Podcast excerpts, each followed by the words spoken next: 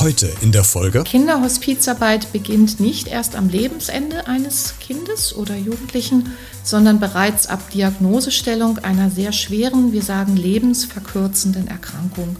Das heißt, dass die Krankheit nicht nur nicht geheilt werden kann, sondern eine so schwere Krankheit ist, dass die Betroffenen im Kindes-, Jugend- oder jungen Erwachsenenalter daran versterben werden. Und wir begleiten die Familien während des Sterbens des Kindes und auch über den Tod des Kindes hinaus so und so lange die Familie das wünscht. Hallo und herzlich willkommen zu dieser neuen Podcast-Folge. Du hast es gerade im O-Ton schon gehört. Heute geht es äh, um ein etwas ernsteres Thema. Wir wollen auch ein bisschen Aufklärungsarbeit leisten, denn wir schauen mal hinter die Kulissen der ambulanten Kinderhospizarbeit aus Kassel.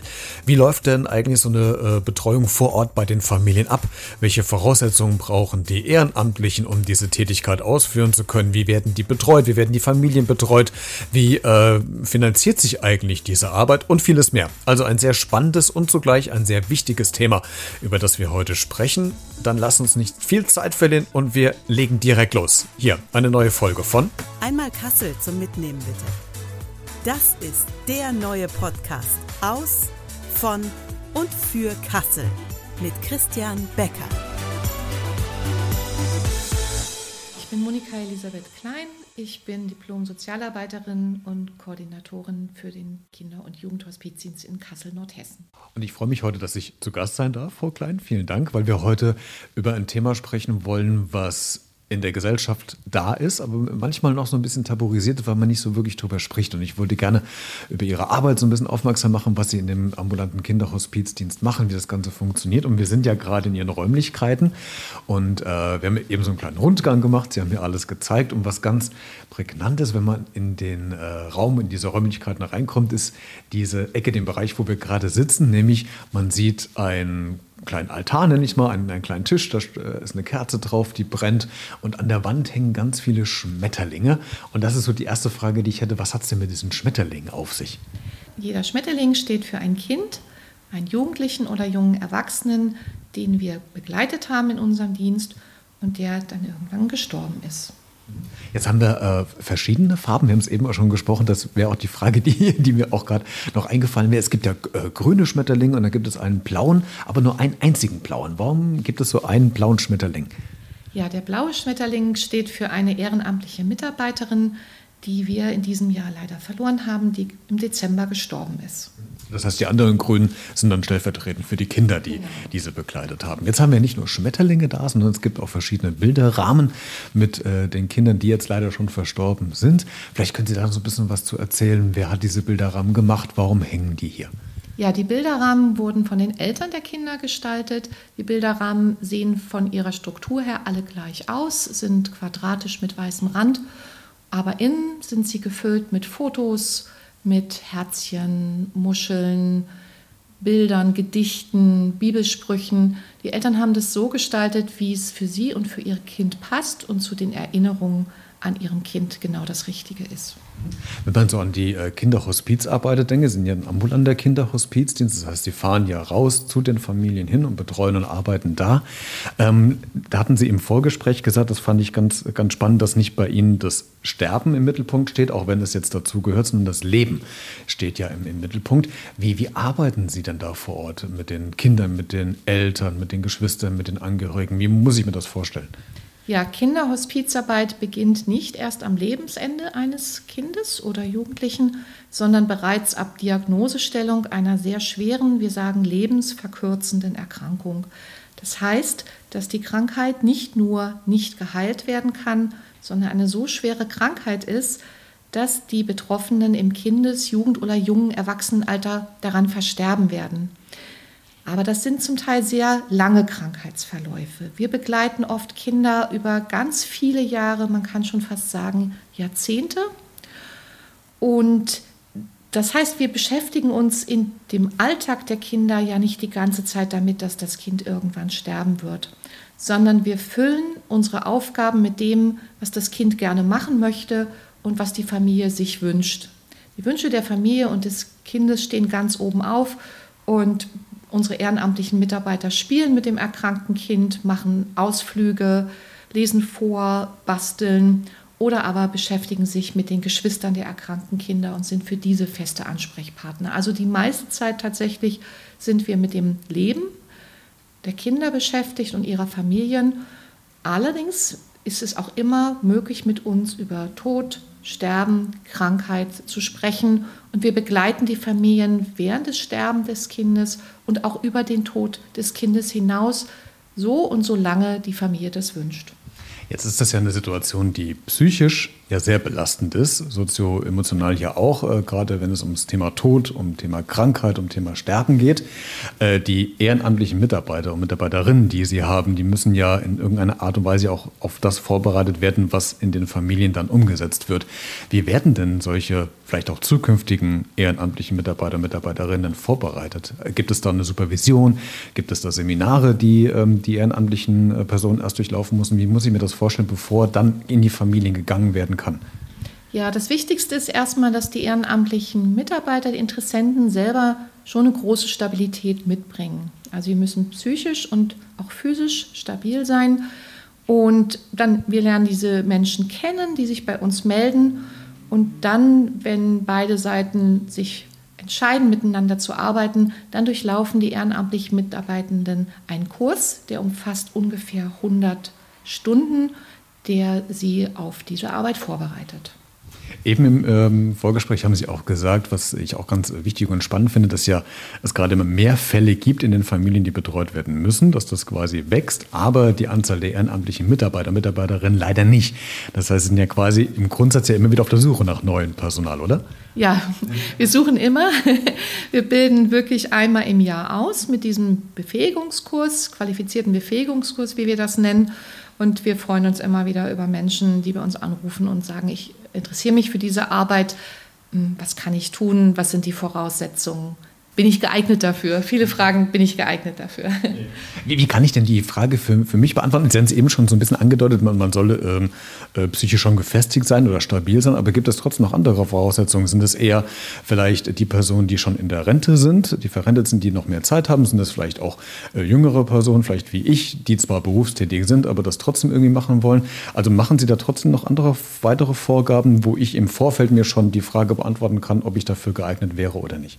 Ja, Alter spielt eigentlich gar keine Rolle. Das Wichtigste ist, dass man 18 Jahre alt ist. Das ist sozusagen die Voraussetzung. Wir hatten in früheren Jahren schon einen gewissen Schwerpunkt bei Menschen im Rentenalter und ein bisschen drunter. Das hat sich aber jetzt geändert. Zunehmend fragen auch junge Leute nach, sind sehr interessiert in dieser Tätigkeit. Und durch die Corona-Pandemie haben wir sogar noch einen Zuwachs an jungen Menschen, die sich interessieren und die dem Leben und ihrem Alltag auch noch eine gewisse Vertiefung und Sinnhaftigkeit noch zufügen möchten.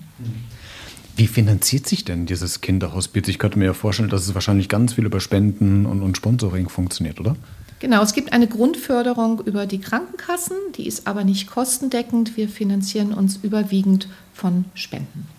Das heißt, wenn man sie unterstützen möchte, dann findet man, und das verlinke ich dann in den äh, Podcast-Folgen, Notizen in den Shownotes nochmal alle Kontaktdaten, äh, falls jemand von euch, der das gerade hört, vielleicht ein bisschen was äh, unterstützen will. Jetzt haben wir ähm, gerade Corona immer noch, leider seit anderthalb Jahren. Äh, das wird für Ganz viele von uns hat das ja eine Umstellung bedeutet in, im beruflichen Kontext. Natürlich gerade in den Berufen, wo es um eine persönliche Betreuung geht, äh, natürlich noch mehr als vielleicht jetzt ein reiner Bürojob, sage ich mal in Anführungszeichen. Wie schwer hat denn Corona Ihre Arbeit jetzt quasi behindert oder, oder, oder schwerer gemacht? Ja, während des ersten Lockdowns in 2020 war das wirklich ein tiefer Einschnitt. Wir mussten zwei Monate lang die Begleitung zumindest die Präsenzbegleitung einstellen. Die ehrenamtlichen Mitarbeiterinnen und wir hauptamtlichen Kräfte haben aber permanent Kontakt gehalten zu den Familien über WhatsApp, Videotelefonie oder über Telefon, E-Mails. Die Ehrenamtlichen haben kleine Briefe geschrieben oder Päckchen an die Familien. Ähm, der Verein, der Deutsche Kinderhospizverein, der unser Trägerverein ist, hat sich aber sehr schnell aufgestellt mit einem sehr guten Corona- und Hygieneschutzkonzept. Schwieriger war es am Anfang, an die Schutzmaterialien zu kommen. Da ging es uns genauso wie allen anderen auch. Ähm, aber wir können sagen, dass das so ab Mai 2020 relativ erfolgreich dann aufgestellt und organisiert war und wir seitdem wirklich durchgehend begleiten wieder die Familien. Mittlerweile sind auch 100 Prozent unserer ehrenamtlichen Mitarbeitenden geimpft. Wir gehörten auch zu den priorisierten Gruppen eben weil unsere Kinder nicht geimpft werden können. Die meisten sind unter zwölf Jahre und einfach die Gefahr sehr groß war, dass eben der Coronavirus mit in die Familie gebracht wird. Die Schutzkonzepte bestehen weiterhin. Für uns hat sich eigentlich gar nicht so viel geändert. Wir arbeiten weiterhin mit Masken und Selbsttests und allen, allen Maßnahmen und möglichst viel Begleitung draußen, so wie während der Zeit, ähm, sagen wir mal, im letzten Herbst. Da hat sich eigentlich bei uns gar nicht so viel geändert und wir werden das auch alles beibehalten. Wir sind sehr vorsichtig. Mhm. In der Vorbereitung zu dem Gespräch heute, äh, was ja kein einfaches Thema ist, weil es geht ja um, um Tod, Sterben, Krankheit, natürlich aber auch um Leben. Da haben wir eben schon drüber gesprochen, dass da der Fokus ja auch drauf liegt. Aber habe ich mir so die Frage gestellt, wenn man in diesen Familien unterwegs ist und sie ja hauptsächlich mit Kindern arbeitet, natürlich auch mit den Eltern, aber gibt es einen Unterschied, wie Kinder mit dem Thema Tod umgehen und wie Eltern mit dem Thema, also wie Erwachsene mit dem, mit dem Tod umgehen. Das sind vielleicht, das ist jetzt eine Hypothese, ich weiß es nicht, aber sind Kinder haben diesen eigenen Schutzmechanismus, dass, dass die das selbst gar nicht so stark an Trauer an sich heranlassen und das ganz anders verarbeiten. Können Sie da vielleicht irgendwas zu sagen? Gibt es da einen Unterschied?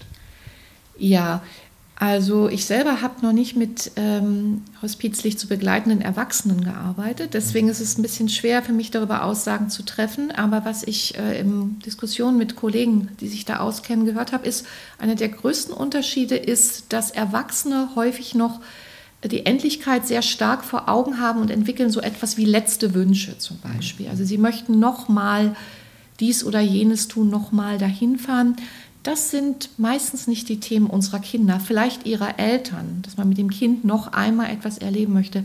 Die Kinder selber scheinen äh, einfach sehr stark im Hier und Jetzt zu leben. Und für die Kinder scheint es wichtiger zu sein, was passiert jetzt gerade. Jetzt geht es mir jetzt gerade gut. Habe ich Schmerzen? Habe ich keine? Ist jemand bei mir? Passiert etwas Spannendes? Mhm. Äh, die Kinder, die das vom kognitiven her könnten, wir haben ja auch viele Kinder, die aufgrund ihrer Erkrankung ähm, geistige Einschränkungen haben, aber die, mit denen wir klar darüber reden können, reden auffällig wenig über ihre Erkrankung oder über Tod und Sterben. Äh, es scheint für die Kinder sehr abstrakt zu sein, dass ihr Leben auch zu Ende sein könnte. Das ist wahrscheinlich das, was wir als Erwachsene als Lebenserfahrung haben, fehlt den Kindern natürlich. Die haben, wir sind aufgeklärter über das Thema und deswegen macht man sich wahrscheinlich auch mehr Gedanken. Das war jetzt die Sicht der, der Kinder, wenn es um Tod geht. Ich würde aber gerne nochmal auf dieser emotionalen Ebene bleiben, wenn es um die äh, Mitarbeiterinnen und Mitarbeiter bei Ihnen geht. Sie selbst haben mir eben auch gesagt, als wir den Rundgang gemacht haben und bei zwei Bilderrahmen stehen geblieben sind, dass Sie quasi diese Kinder im Sterben begleitet haben, weil es die Eltern nicht konnten, aus welchen Gründen auch immer. Das ist ja nicht wichtig. Aber wenn man, und die, zum Glück werden die wenigsten wahrscheinlich diese Erfahrung bis jetzt gemacht haben, wenn man ein, ein Kind im Sterben begleitet, das macht ja was mit einem. Also wie, wie verarbeitet man das denn persönlich, das, was da gerade passiert ist, nämlich dass einem Kind vielleicht in den eigenen Armen, obwohl es nicht das eigene Kind ist, verstorben ist? Also ich kann jetzt nur für mich sprechen, weil so viele Menschen habe ich jetzt noch nicht kennengelernt, die diese Erfahrung gemacht haben. Es ist erstmal, man funktioniert. Es ist ein bisschen so, als wenn man als Unbeteiligter zu einem Autounfall dazu gerufen wird und man muss einfach funktionieren. Man muss gucken, was braucht jetzt die Situation, was braucht das Kind, was kann ich dazu zufügen. Und das steht sehr im Vordergrund. Das muss man einfach so sagen. Und wenn das Kind dann tatsächlich gestorben ist, ist das schon sehr traurig, denn in dieser kurzen Zeit, wo ich das Kind begleitet habe, das ist eine so besondere Situation, da entsteht äh, doch eine Beziehung auch, eine besondere Beziehung zu dem Kind. Und ich werde diese Kinder nie vergessen. Also das ist wirklich so eine besondere ähm, Erfahrung, die sehr tiefgehend ist. Und man, natürlich bin ich auch traurig, wenn Kinder sterben. Entweder wenn ich sie selber begleitet habe oder die Kinder einfach hier in unseren Dienst angebunden waren. Wir haben jahrelang über die ehrenamtlichen Mitarbeiter und über die Eltern gehört, wie geht es dem Kind, was macht es gerade, was läuft gut, was läuft schlecht. Und plötzlich ist dieses Kind nicht mehr da, was, über das man so lange auch nachgedacht hat. Das ist schon auch einfach traurig. Also traurig sein gehört mit dazu. Sonst geht es nicht anders. Absolut. Aber habe ich das richtig verstanden, dass man quasi über, diese, über dieses ständige Erinnern, was wir jetzt ja gerade haben, ist das dann so dieser Verarbeitungsprozess, wo man sich eigentlich dann sagt, okay, dadurch, dass sich dem Kind, was gestorben ist, immer wieder erinnert, dass es quasi in Gedanken noch weiterlebt, verarbeite ich quasi persönlich die Trauer damit? Also Trauerverarbeitung ist wirklich was so Individuelles, ähm, dass ich damit mit Mann-Sätzen gar nicht sprechen kann. Ich kann nur sagen, wie es für mich ist, wenn die Kinder mir sehr nahe standen, weil ich zum Beispiel die Familien sehr intensiv begleitet habe, dann ist es für mich wichtig, dass ich innerhalb der ersten ein, zwei Tage nach dem Tod des Kindes mich hinsetze und mir alles aufschreibe, was ich mit dem Kind erlebt habe. Also seine Stärken und was so besonders war an dem Kind, was ich erlebt habe. Manchmal schreibe ich auch kleine Gedichte. Und wenn ich das alles niedergeschrieben habe und das seine Form gefunden habe, das ist für mich der wichtigste Schritt eigentlich der Verarbeitung dieser Situation. Und dann habe ich es hab ich's auch, das geht mir dann nicht mehr verloren, das kann ich mir auch immer noch mal angucken, wieder aufrufen. Das ist für mich sehr wichtig. Aber unsere Ehrenamtlichen haben da sehr unterschiedliche Mechanismen, wie sie trauern, was für sie dabei wichtig ist, weil das eben Trauer wirklich ein ganz individuelles Geschehen ist. Absolut, da geht ja wirklich jeder völlig unterschiedlich. Die einen kapseln sich ein, die anderen müssen raus, ablenken, sprechen, schreiben, malen, was auch immer. Ähm, wenn dieses Kind quasi aus dem Leben geschieden ist, kann ich mir vorstellen, dass die Betreuung ja dann nicht abrupt endet, sondern sie werden die, die Eltern ja bestimmt noch eine Zeit lang ja noch weiter begleiten. Was, was passiert denn quasi nach dem Sterben des Kindes dann noch?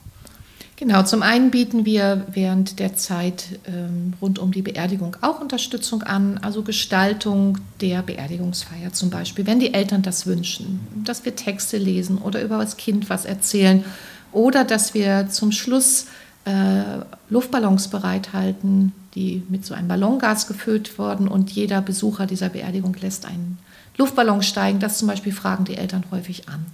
Und dann kommt die Phase nach dem Tod des Kindes wo die Eltern ja plötzlich in eine ganz andere Lebenssituation kommen. Also vorher gab es ja sehr viele Menschen, die die Familie unterstützt haben, Krankenpflegepersonal, Ergotherapeuten, Logopäden, Ärztinnen und Ärzte. Das Haus war eigentlich immer voll und nach dem Tod des Kindes wird es dann ganz still im Haus. Also das ist immer das, was mir so besonders auffällt, wenn ich nach einem Tod des Kindes die Familie besuche, ist diese Stille. Es sind einfach viel weniger Menschen im Haus, dann eigentlich nur noch die Kernfamilie und auch die Beatmungsgeräte, die ja viele Kinder über Jahre am Leben gehalten haben, die ja auch Geräusche machen, sind weg. Das Beatmungsgerät ist still. Und diese Stille, die muss auch bewältigt werden. Und häufig ist es für die Familien dann besonders wichtig und auch wirklich eine große Unterstützung, wenn die ehrenamtlich Mitarbeitenden weiterhin die Familie besuchen. Wurden zum Beispiel die Geschwister begleitet während der Zeit, gar nicht das erkrankte Kind, dann läuft das einfach weiter. Die ehrenamtlichen Mitarbeitenden kommen weiter in die Familie, machen Unternehmungen mit den Geschwistern und sind Ansprechpartner für diese. Wurde das erkrankte Kind begleitet, ist das natürlich ein bisschen schwieriger, weil der Ehrenamtliche, die Ehrenamtliche ist selber Trauernde. Da muss man dann gucken, ab wann und wie ist das wieder möglich oder braucht es da auch eine Zeit, wo wir als Koordinationsfachkräfte die Familie unterstützen, bis die Ehrenamtlichen wieder so weit sind, das machen zu können. Und die Familien entscheiden sich da sehr unterschiedlich, aber wirklich viele Familien sind noch über Jahre an unseren Dienst angebunden, in wechselnden Intensitäten, am Anfang stärker und später dann immer seltener. Aber wir rufen in größeren Abständen immer an, wenn die Familie das wünscht, machen auch Besuche, schreiben Karten zum Geburtstag oder Todestag des Kindes. Ähm, die Beziehungen, die entstanden sind, gerade zwischen den ehrenamtlich begleitenden Familien, sind ja über Jahre entstanden, waren sehr intensive Beziehungen, die nicht einfach so abbrechen. Und wir haben Familien, die, da ist das Kind vor sieben, acht Jahren gestorben und wir sind immer noch in Kontakt. Oder die Geschwister besuchen unsere Geschwistergruppe, die in regelmäßigen Abständen stattfindet. Es gibt aber auch Eltern, die nach kurzer Zeit sagen, so, nein, jetzt war schön, dass ihr da wart, aber jetzt wollen wir uns auch äh, wieder einem anderen Kreis von Begegnungen zuwenden. Es ist auch da sehr individuell. Hm. Ja. Ich habe es eben schon gesagt, mein beruflicher Kontext, ich bin ja Lehrer. Das heißt, ähm, ich, ich arbeite ja viel mit, mit Kindern oder mit Jugendlichen. Und ähm, was ich gemerkt habe, und das fand ich eigentlich schade, wenn man gerade in der Grundschule äh, ähm, tätig ist und man hat äh, das Fach Religion wie ich und äh, da gehört ja irgendwann, kommen ja die Feste, dann kommt Ostern dazu, auch das Sterben, dass da ähm, doch immer wieder Eltern dabei sind, die sagen, ah, muss man denn das Thema Tod mit Kindern überhaupt thematisieren? Ich persönlich finde ja, ja, es muss auf einer gewissen Ebene stattfinden. Äh, wie stehen Sie denn dazu? Also sollte man mit den Kindern über das Thema Tod sprechen oder sollte man eher sagen, ah, es ist für, für Kinder vielleicht, die damit keine Berührungspunkte haben, weil es in der Familie gerade nicht vorliegt, aber das kann sich ja schnell ändern, ähm, noch too much. Wie, wie, wie stehen Sie denn dazu? Ich bin da selber hin und her gerissen. Auch. ja. Ähm, also ich denke, dass es immer gut ist, Kindern Gesprächsmöglichkeiten zu bieten. Also zum Beispiel, dass äh, Kinder erleben in ihrem Alltag, dass irgendwo ein toter Regenwurm oder eine Amsel liegt. Es interessiert Kinder ab einem gewissen Alter und sich als Erwachsener dann dazu zu setzen zu den Kindern und ähm, auf die Fragen der Kinder einfach zu antworten. Das zum Beispiel halte ich für sehr wichtig. Ich finde aber immer wichtig, dass die Kinder sozusagen die Gesprächsleitung haben. Also ich finde, dass Kinder sollten so viel fragen können, wie sie wollen und sollten aber auch nur so viel Antworten kriegen wie nötig. Nicht, dass wir Erwachsenen praktisch denken, wir müssen jetzt hier eine tiefe Stunde führen über Tod und Sterben, was die Kinder vielleicht nur überfordert. Und sie möchten das oft gar nicht. Gerade kleine Kinder haben ganz viel praktische Fragen. Aber diesen Raum zu geben, diese Möglichkeit, das ist ja auch ein Teil der unserer Arbeit. Also die Ehrenamtlichen stehen praktisch bereit, wenn Fragen kommen von den erkrankten Kindern oder von den Geschwistern, die auch ehrlich und wahrhaftig zu beantworten. Aber wir von uns aus sprechen das Thema auch nicht an. Ja, wir bieten sozusagen den Raum dafür, aber wir sind nicht diejenigen, die jetzt eine Lehrstunde über Tod und Sterben halten. Ähm, das ist wirklich eine Gratwanderung, denn wir wollen die Kinder ja auch mit ihren Fragen nicht alleine lassen oder auch im schulischen Rahmen. Kinder haben Fragen an Tod und Sterben, gerade wenn sie älter werden, auch Ängste. Ja? Aber es ist trotzdem auch ein sehr intimer Bereich der Seele, äh, in dem man nicht einfach so ähm, sich vorarbeiten sollte, weil es jetzt auch gerade Unterrichtsstoff Stoff ist. Mhm. Aber es ist schwierig, es ist nicht so einfach zu beantworten. Ich finde aber trotzdem, dass wir heute in unserer Gesellschaft dazu neigen, eher die Kinder zu sehr zu belasten tatsächlich.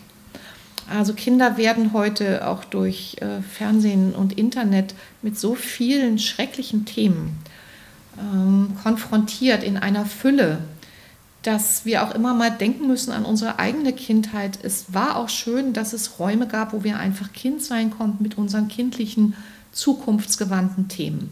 Und diese Gratwanderung, Kindern einen Raum zu geben, über ihre Ängste, Sorgen, Fragen zu Tod und Sterben, Krankheit wirklich zu sprechen, gerade wenn sie betroffen sind natürlich, aber auch wenn sie von Menschen, die betroffen sind, hören. Das finde ich ganz wichtig.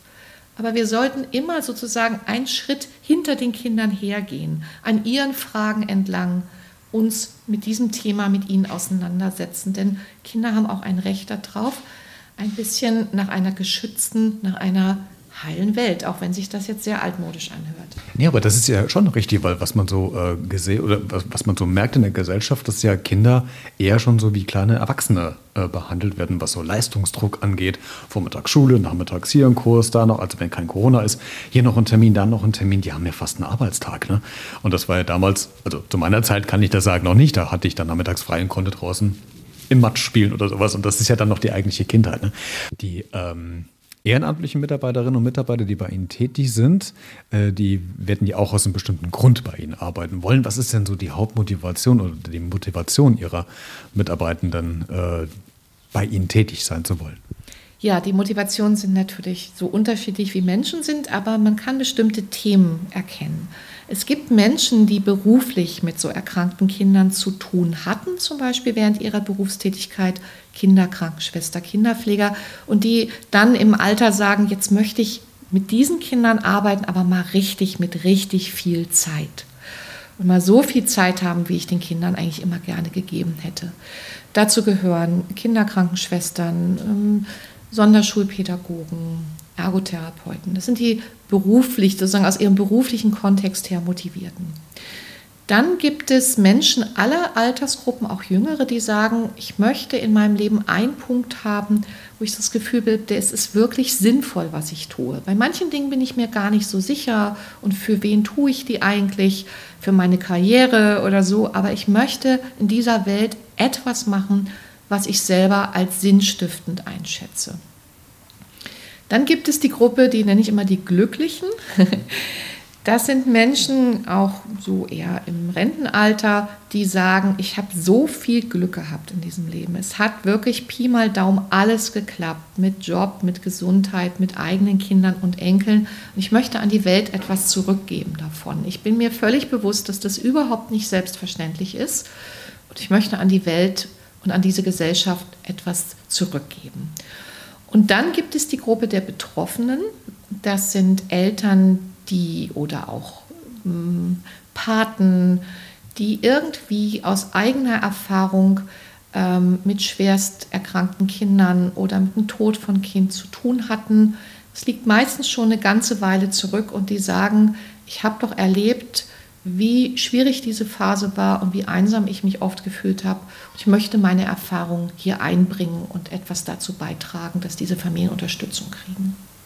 Ja, und was alle ähm, sozusagen gemeinsam haben, ist, dass sie ein Stück Zeit mitbringen müssen. Also als Zeit braucht man einen Nachmittag die Woche und einen Abend im Monat. Ähm, Freude an der Arbeit mit Kindern und Jugendlichen, auch Neugier, also Neugier auf Menschen, wie leben andere Menschen, wie gestalten die ihren Alltag, was kann ich davon lernen, ähm, was inspiriert mich davon und eine große Lernbereitschaft und eine sehr offene Haltung gegenüber anderen Glaubens- und Meinungsinhalten, gegenüber anderen Kulturen und wirklich zu akzeptieren, die Familie ist ganz anders als ich, aber sie macht es gut so, wie sie es macht und ich tue meinen Teil, aber ich lasse mich auch inspirieren und vielleicht lerne ich sogar noch was dabei. Frau Klein, die letzte Frage fast noch zum Ende des Gespräches. Äh, was motiviert Sie denn eigentlich, äh, in diesem ambulanten Kinderhospiz zu arbeiten? Also ich habe selber 2006 als ehrenamtliche Mitarbeiterin angefangen. Hing ein bisschen damit zusammen, dass ich äh, zwei Kinder hatte, die mir gerade am Anfang ihrer Lebenszeit mich auch ganz schön von Herausforderungen gestellt hatten, die am Anfang selber gesundheitliche Einschränkungen hatten, die zum Glück äh, alle sich zum Guten hin aufgelöst haben. Aber ich habe einfach selber die Erfahrung gemacht, wie allein man sich fühlt, wenn Kinder länger krank sind. Oder man auch nicht genau weiß, was ist es denn nun eigentlich, wohin entwickelt sich mein Kind, was hat es eigentlich, ist das jetzt was Schlimmes oder ist es etwas, wo man gut helfen kann. Also diese Ängste und Sorgen, dieses Gefühl, damit so allein zu sein. Und bei allen anderen Familien läuft das ganz super und die Kinder fangen an, ganz schnell zu laufen, zu sprechen, zu hüpfen, zu singen und alles läuft so super. Und bei einem selber ist das viel schwieriger und mit auch großen Ängsten wird es überhaupt alles so werden. Ähm, das hat mich sehr geprägt. Und da habe ich damals gedacht, äh, die Kinder sind eigentlich gut ähm, versorgt und auch gefördert, auch gerade während Krankenhausaufenthalte. Aber man bräuchte eigentlich jemanden für die Eltern. Also einfach Ehrenamtliche, es müssen gar keine Fachleute sein, aber jemand, der kommt und Zeit hat und bei dem man auch wirklich mal äh, weinen kann äh, oder sagen kann, ich habe jetzt so Angst und ich weiß nicht, was passiert. Das hat mich irgendwie nachhaltig beeindruckt und als dann 2006 eine kleine Anzeige in der Zeitung war, man sucht Mitarbeitende für einen Kinderhospizdienst, Ehrenamtliche, habe ich mich damals gemeldet mit großer Angst. Ich habe gedacht, ich kann das überhaupt nicht. Also ich werde sofort weinen bei solchen Themen, aber vielleicht kann man mich für irgendwas gebrauchen. Also ich habe wirklich gedacht, vielleicht für Büroarbeit oder mal den Dienst hier putzen, weil ich die Idee, dass man Menschen, die eben von so einer Situation betroffen sind, nicht alleine lässt, sondern wirklich diesen Menschen Zeit spendet und ein offenes Ohr und Unterstützung besonders wichtig fand. Und ich gehöre sozusagen zu den ersten zwölf Ehrenamtlichen, die hier ausgebildet wurden, von denen auch einige immer noch hier im Dienst mitarbeiten und habe dann 2008 ins Hauptamt gewechselt. Ähm, und dann ist es einfach diese Arbeit. Also die Kinder machen es einem einfach, sage ich jetzt mal so, weil die Kinder ähm, so viel Mut haben und Kraft, äh, diese Krankheit zu nehmen, wie sie ist und ihr Leben damit zu leben, wie es ist. Also es ist wirklich vorbildlich und da kann man als Erwachsener ziemlich viel lernen, finde ich. Oder kann ich für mich sagen, da habe ich die Chance bekommen, ziemlich viel zu lernen äh, und äh, auch selber mutiger zu werden und die Dinge, die schwierig sind, mehr so zu nehmen, wie sie sind. Ja, anstatt es anders haben zu wollen. Ja, ich glaube, das ist das, was man von den Kindern und von unseren Familien sehr gut lernen kann. Ein schönes Schlusswort. Frau Klein, vielen Dank, dass ich äh, zu Gast bei Ihnen sein durfte, dass wir so ein bisschen über die Arbeit äh, des ambulanten Kinderhospizs gesprochen haben, wie das Ganze funktioniert, was so dahinter steckt. Äh, war sehr, sehr spannend und ähm, beeindruckend. Dann weiterhin Ihnen alles Gute bei der Tätigkeit und äh, hoffentlich, dass äh, Sie bald noch mehr in die Familie noch reingehen können durch Corona bedingt, dass es dann wieder so ein bisschen so abflacht und man die Arbeit vielleicht wieder einfacher äh, verrichten kann. Vielen Dank, dass ich zu Gast sein durfte. Dankeschön, dass Sie sich interessiert haben für uns.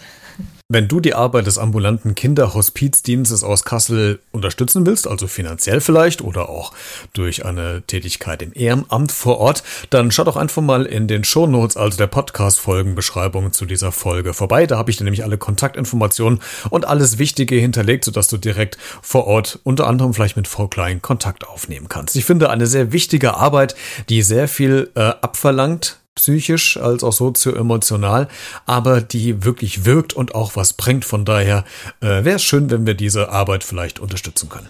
Wir hören uns alle spätestens nächste Woche Sonntag wieder zu einer neuen Folge. Bleibt gesund, bleibt neugierig. Bis dahin, ciao. Einmal Kassel zum Mitnehmen bitte. Das ist der neue Podcast aus, von und für Kassel mit Christian Becker.